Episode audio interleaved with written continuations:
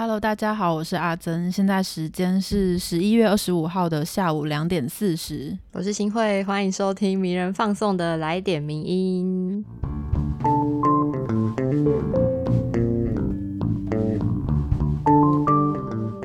昨天呢，呃，我们今天是挪到礼拜三，然后才上了来点名音，因为我们昨天去卓越新闻奖的颁奖典礼，对我们有在我们的 IG 线动发了一些现场照片，对，还有 gift 档之类的。是是是。那其实因为我们这次有入围最佳新闻 Podcast 奖项，还有我们的作者徐子轩入围了新闻评论奖。那最后很恭喜 Podcast 奖是由我们的好朋友法律白话文运动拿下。对，那其可是呢，我们就想说，其实我们去之前也有准备一些得奖感言的部分，刚好没有机会上台说，所以来这边跟我们的听友们分享一下。对，那新会要先分享你的吗？还是你要分享柏松的我？们来讲柏松的好了，他是比较有分量的一个得奖感言。嗯我来，我来帮他朗诵一下。他说呢，上一次来到卓心典礼现场已经是二零一五年的事了。感谢名人放送，让我们有机会以编辑这个幕后身份来到这个舞台。除了感谢名人堂的同仁外，其实放在我心底最感谢的是转角国际。如果没有转角国际作为公司 Parkes 的先驱，就不会有名人放送的跟进。虽然讲在这边他们也不会听到，而且跟他们说他们也会当没事。希望明年名人跟转角可以一起入选卓越新闻奖，也请大家继续支持我们。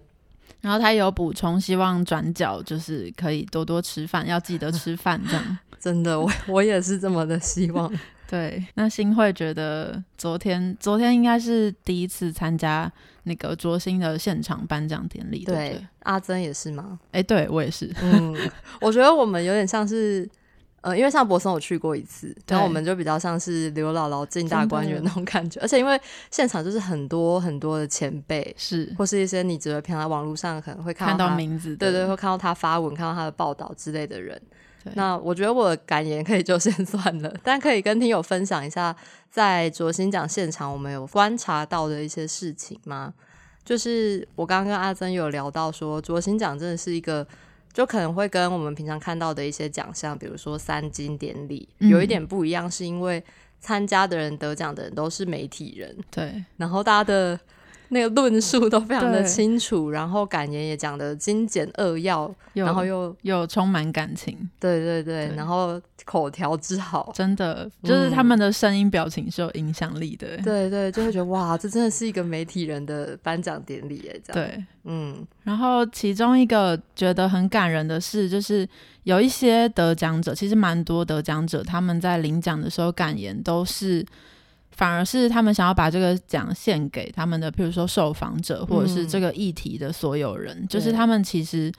并不是觉得这个殊荣是归于自己，而是归于其他帮助他的人以及这个议题里面的人，我觉得蛮感人的。嗯，因为今年其实入围很多作品都是要不就是跟香港反送中有关，要不就是跟疫情有关，是比较大的，呃，比较多人的作品是这个方向。是，那其实都是蛮需要冒着一些危险才能够采访到的内容，但其实记者也不会觉得说，哦，这都是我一个人的冒险泛滥得到的成果，但反而是在过程中帮助呃完成这篇报道的很多人都会，嗯、看起来他们都是非常的，嗯，会去希望把这个奖项归给那些协助完成这做这篇报道的人。对。嗯昨天参加完之后，也觉得有稍微得到一些可以继明天可以继续努力的能量。嗯，明天会更好。对，那我们今天第一篇要分享的文章，其实也是跟奖项有关系，就是金马奖的总结。嗯，也是上礼拜六刚结束的金马奖。那不知道听友们看完之后有没有满意今年的得奖名单？应该普遍听到的这个感想都是觉得很蛮感人的，哦蛮温馨的这样。对，对，而且今年国片又很多。是那今年呢，其实得下算最大赢家是陈玉勋导演的《消失的情人节》，拿下五项大奖。那也因为今年疫情的关系，所以其实金马奖如期举办，应该对台湾的观众来说也是一件蛮有意义的事情吧。对。这篇文章是我们作者 Pony 马曼荣的，标题叫做《金马五期落幕》，以我们的名义诉说我们的故事。那它其实分了上上下篇，也是算是很详尽的说明跟分享这样。嗯，那它的标题其实就有特别强调我们，那我们其实算是今年金马的一个重点，因为以他们在举办之前以 Take One 为主题，就跟大众真见收集了七千多份的素材，然后就把这些素材穿插在每。项的奖项的视觉影像当中，然后他们甚至还邀请了去年金马奖的获奖者，然后从那七千多份的作品里面挑选一些素材，然后重新制作，创造出十二支截然不同的短片。然后在片尾的时候也打上了创作者的姓名，以及还加上了加我们的这个这个文字。然后其实象征着的是。我们同样也参与一部影像作品的诞生哦，就是这些投稿的所有的民众们。那作者特别点出我们这个重点呢，因为他觉得，就像电影也不会只是可能导演或是演员一个人的事情。他觉得电影之所以会有他的生命，就是因为有我们，比如说电影剧组，然后观众等等这样子的共同体一起创造，才会创造出属于电影的一种共感。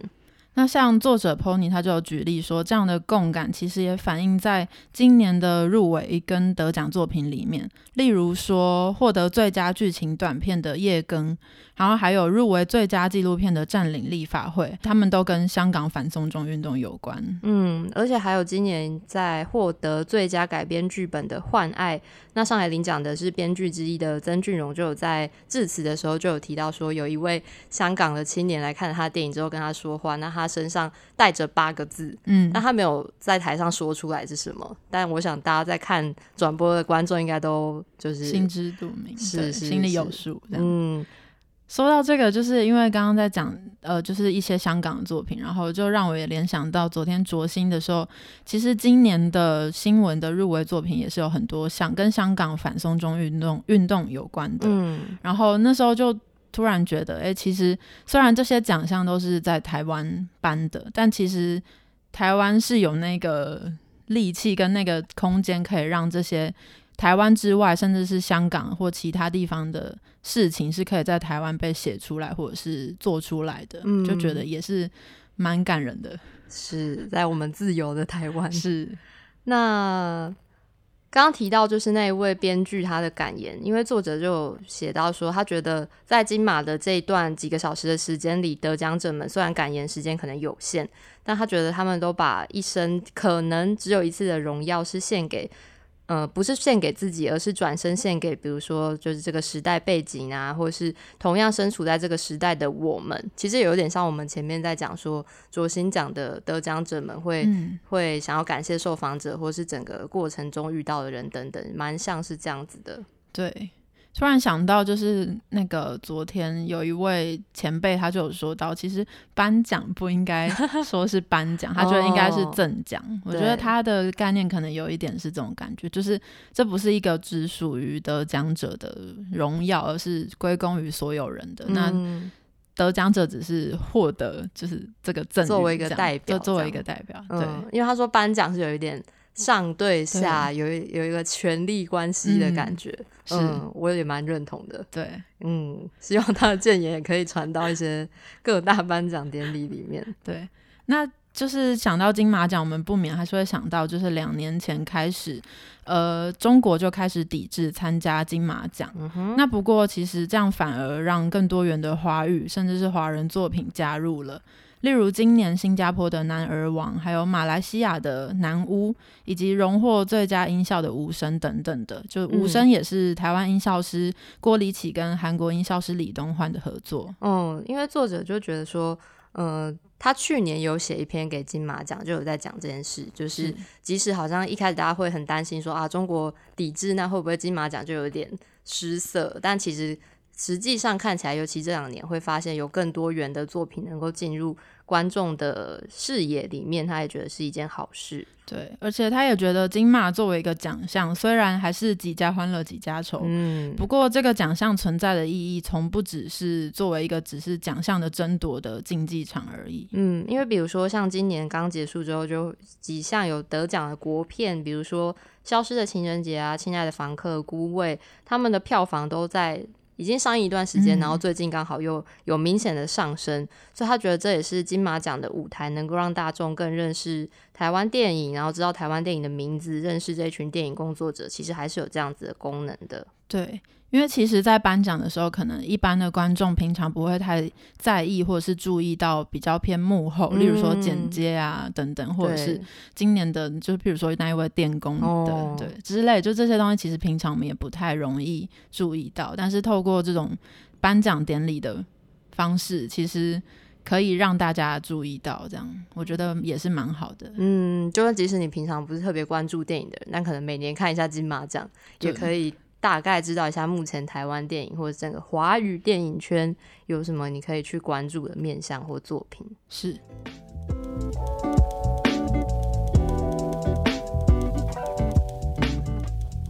那今天第二篇文章呢是要分享前阵子的有一个新闻。嗯，上周发生了一起山难事件，是一支七人登山队，他们在走碧露羊头山一日纵。一日纵走之后，因为有三名山友失联，那最后呢有找到其中两人，那最后一位是很可惜是在发现的时候已经呃明显的死亡。那这件事也在登山圈之间引起了非常大的讨论。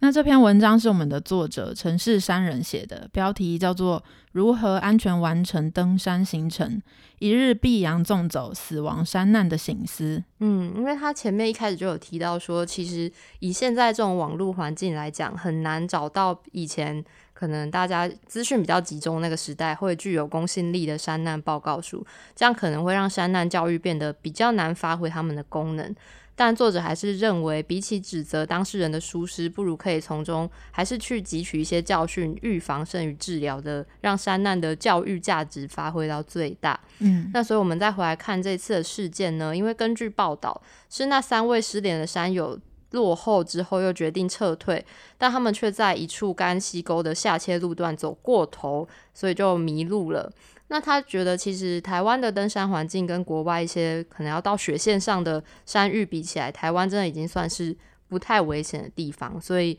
撇除一些失足或跌倒的意外，台湾大部分的山难都是因为事先规划不足才发生的憾事。那以这次事件来说，为什么他们会迷途呢？主要原因就是刚刚提到，因为他们沿着干溪沟下切过头，那这其实是对经验不足、对路线了解不深的人来说蛮常见的一个失误。那作者就有提出，他觉得懂得观察环境，及时警觉到状况有异，就能够导回正途。那他觉得要怎么做到这件事呢？其实基本功就是在出发前先看地图预习路线。那如果路线大概是沿着人线前行的话，任何下切都不可能走得太远。所以走得太远的话，就发现自己已经有点偏离路线，就可以赶快修正。那其实大部分的百越路线都会有一些标记，所以如果走了一阵子没有看到人工指示，就就应该要怀疑是不是走错路，然后必须退回上一处有路标的地方。我觉得目前听起来就是觉得还不错的点是，我记得这篇作者他前面有提到说，他一开始在爬山的时候，嗯，有问一个前辈，就说，哎，我要怎么保保障自己的自身安全？然后结果那个前辈就回答了他说，你把所有死亡山难的资料看过一回，你就会懂了。嗯，就是他的意思就是说，不要牺牲了这些人的，呃，不要浪费了这些人的牺牲。哦，所以我觉得其实就是在看到这些新闻的时候，可能我们第一时间都会觉得很错愕。然后就觉得，哎，怎么会这样？嗯，那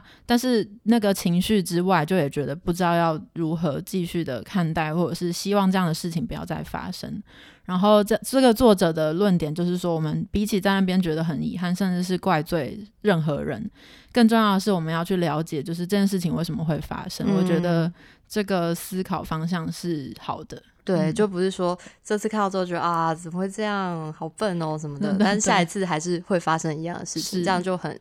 很可惜啦。他的他的意见是这样，所以像我们刚刚有讲到的这些基本功，可能是如果你要去登山的话，事前可以做到的。那另外一个就是，如果你真的已经在登了。那你就要注意的就是观察路况，然后可以看看，比如说这条路植被是不是很茂密，不像是常常有人在走，或是出现一些难以通过的地形的时候，就要去想说是不是已经偏离路线。因为据作者说是在百越，大部分的路线都是因为很多人在走，所以看起来都是他们会叫高速公路，高速公 路对，就是很多人在走，所以会比较畅通的道路。那如果你发现看起来不是这样的话，就要有一点警觉。那但是到路线上也还是可能会有一些比较标示不清楚的地方，所以他还是建议出发前最好先安装一些登山用的导航 App，并预先下载好离线地图，就实际整个看过之后再上山也会是比较好的方法。那文章的最后呢，它其实还有列上几项登山安全守则，就包括一些你组队上山的注意事项啊，什么团进团出、开行前会，还有一些紧急求生装备等等。就提供给有在登山的听友们，就希望之后能够，即使这些事情发生了之后，发生意外的事件能够越来越少，当然是最好的。对啊，刚好就是这几年台湾的登山也越来越多人会参与，所以相信应该也是有蛮多是比较经验没有那么充足的人，也可以就是借由这样子的文章来了解一下登山前应该要注意什么。是的。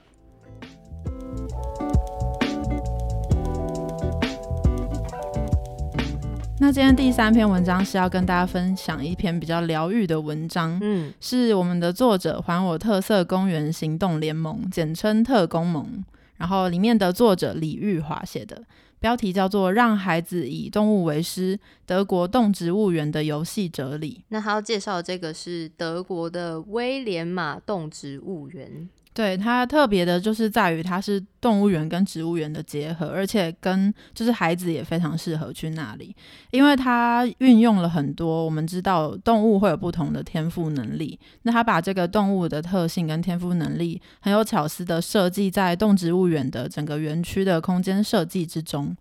那例如说，就是从一开始进入的时候就非常的小孩友善，就是进去的时候入口就有一个告示牌，那它的高度其实是跟小孩高度一样的。例如说，可能在其他地方的动物园等等，那告示牌其实是 for 成人的，那小孩要看的话就会比较麻烦。对，那我觉得这个设计就非常好。那在那个告示牌上面呢，也有说明，就是园内会有十个。不同的动物，那他们的能以他们的能力去做规划的游戏区域，嗯，对。那作者觉得他非常喜欢这个园区的规划的原因，是因为它结合了生态跟儿童。然后可以让小孩在游乐的过程当中知道，人类其实不是万物之灵。那我们也不应该或不需要用以上看下的角度去怜悯园区内的动物，因为自以为聪明的人类，我们其实有太多的能力跟动物是相差很多的。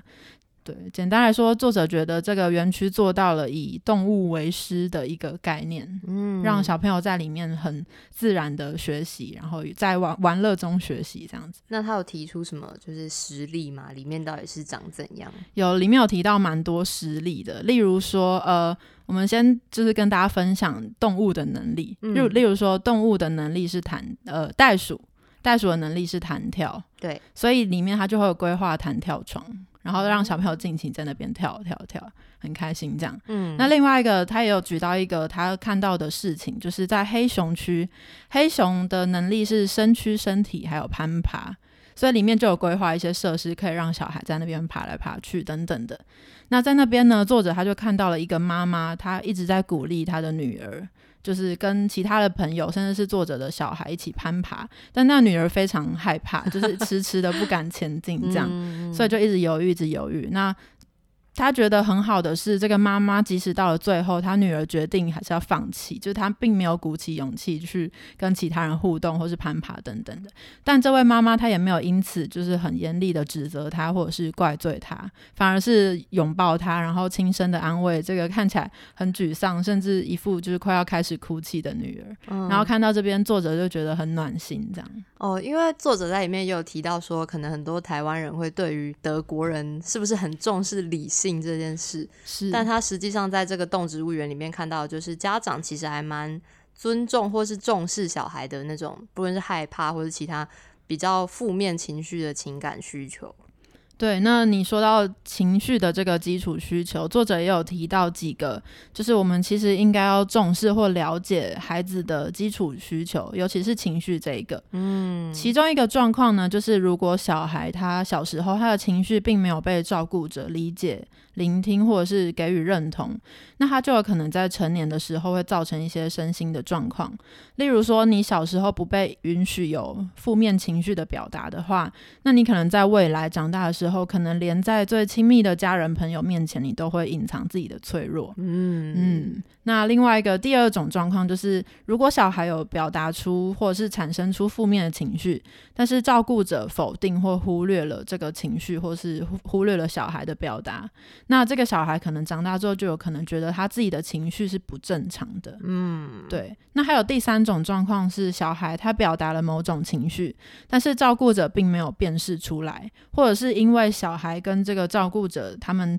情绪表达或处理方式不同，所以照顾照顾者没有办法理解或没有办法。陪伴的，然后甚至没有办法在小孩这个情绪过程过了之后，告诉他就是给予认同，或者是告诉他你应该要如何调节或应对。那在这种状况下呢，可能长大之后，这位这个人他就会误以为自己必须是毫无瑕疵或者是完美的，他才有办法被认可，然后进而可能会。长出了一个观念，就是他害怕犯错或者是过度完美的性格。嗯，我觉得这边大家可以想象一个情境，尤其在台湾，应该很常听到家长会这样管教小孩，就是可能小孩在哭啊，或是闹的时候，就会说你你到底在吵什么啦，或是你干嘛生气呀？到底在气什么？类似这样的，对，就是没有要理解他的情绪，然后就说你到底为什么为什么这样？但是他没有在问为什么，他是在说你可以不要这样。对对对，并没有陪伴或倾听，也没有告诉他应该要如何。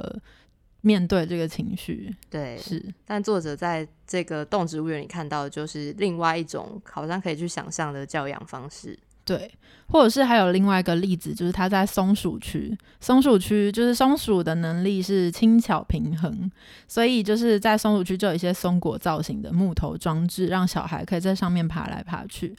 那他发现，在这边的大人呢，其实都是静静的在旁边看着小孩。那因为小孩之间有时候会有一些互动，就可爱的跟陌生小孩之间的互动。那这种时候，可能有些人会有点紧张。不过在这边的大人，他看到的状况都是这些大人都会用微笑，或者是当孩子之间要沟通的时候，他们会尽可能的，就是少说点话，就是用很少的话语去帮助他们沟通。所以整个的气氛是完全不紧绷，也没有责。骂的，甚至也不会规定他们应该要怎么玩，这样哦，一个非常温和自由的气氛，这样对。那另外呢，作者也有说，他在这一天当中都非常的舒服，只有在唯一一个让他比较紧张的时时刻，就是在闭馆广播的时候。他就觉得，哎，要闭馆了，怎么办？我们要赶快走。但结果在这时候，他就发现其他旁边的民众，他们都非常从容，而且慢慢的就是带着小孩往外走。嗯，那甚至工作人员也都是用微笑的方式跟小朋友道别。所以他在这一刻也觉得，哎，其实好像还好，哎，我不用太紧张。然后他就会慢慢的放轻松，慢慢带着小孩一起走出去。嗯，那他觉得说，这些工作人员可以这么亲切，除了个人特质之外，一定是因为这个动植物园他们。有给予工作人员合理的劳动待遇或福利，所以他们不是只是把爱当成口号，而是他们是有那个余力去。表达爱跟爱爱，就是对园区小孩民众表达爱，就他们也对这份工作是有一个认同的，就不会就说哦，老板好像赶快下班，老板快付我好累这种。嗯嗯嗯，的确是这样。对，所以总而言之呢，就除了硬体设施之外，作者觉得在软体层面，这个动植物园它呈现了台湾很多人应该最希望看到的供养文化、友善氛围，还有共荣精神。嗯，我觉得大家可以去看一下这篇文章，因为里面有很多照片，是应该是作者在现场拍的。对啊，就是你会想，哦，原来是长这个样子。嗯嗯嗯嗯。就我觉得，可能即使是它里面其实还有提到一些关于动物，因为它是动植物园，所以也是除了就是亲子亲子的东西之外，又有一些其他关于动物的。呃，内容，然后我觉得大家也可以看一下，就是这是应该是一个大人也可以去的地方。嗯，那我们今天的来点名音就到这边。那希望大家喜欢我们今天介绍的三篇文章。如果有兴趣的话，我们都会把链接放在节目简介里面。那下礼拜同一时间，或者是 礼拜二，希望可以礼拜二上线，不要再延后了。对，那我们下礼拜同一时间再跟大家一起相会。好，好，谢谢大家，我是阿珍，我是新慧，拜拜，拜拜。谢谢你的收听，更多内容请上名人堂网站。